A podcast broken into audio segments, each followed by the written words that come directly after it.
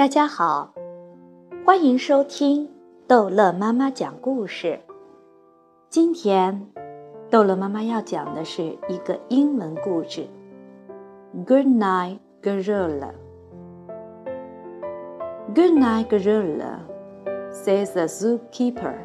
But Miss Travers, gorilla isn't quite ready to go to sleep. He'd rather follow the zookeeper on his rounds and let all of the other animals out of their cages.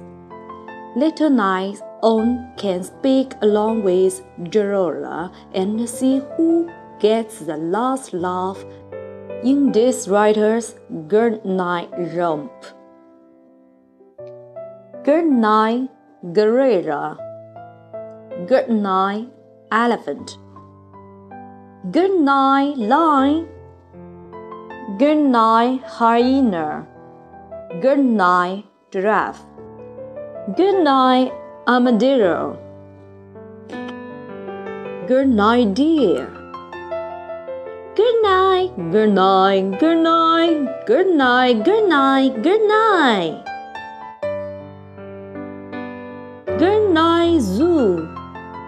Good night, gorilla. 好，这一集的故事就讲到这儿结束了。欢迎孩子们继续收听逗乐妈妈讲英文故事哦。拜拜。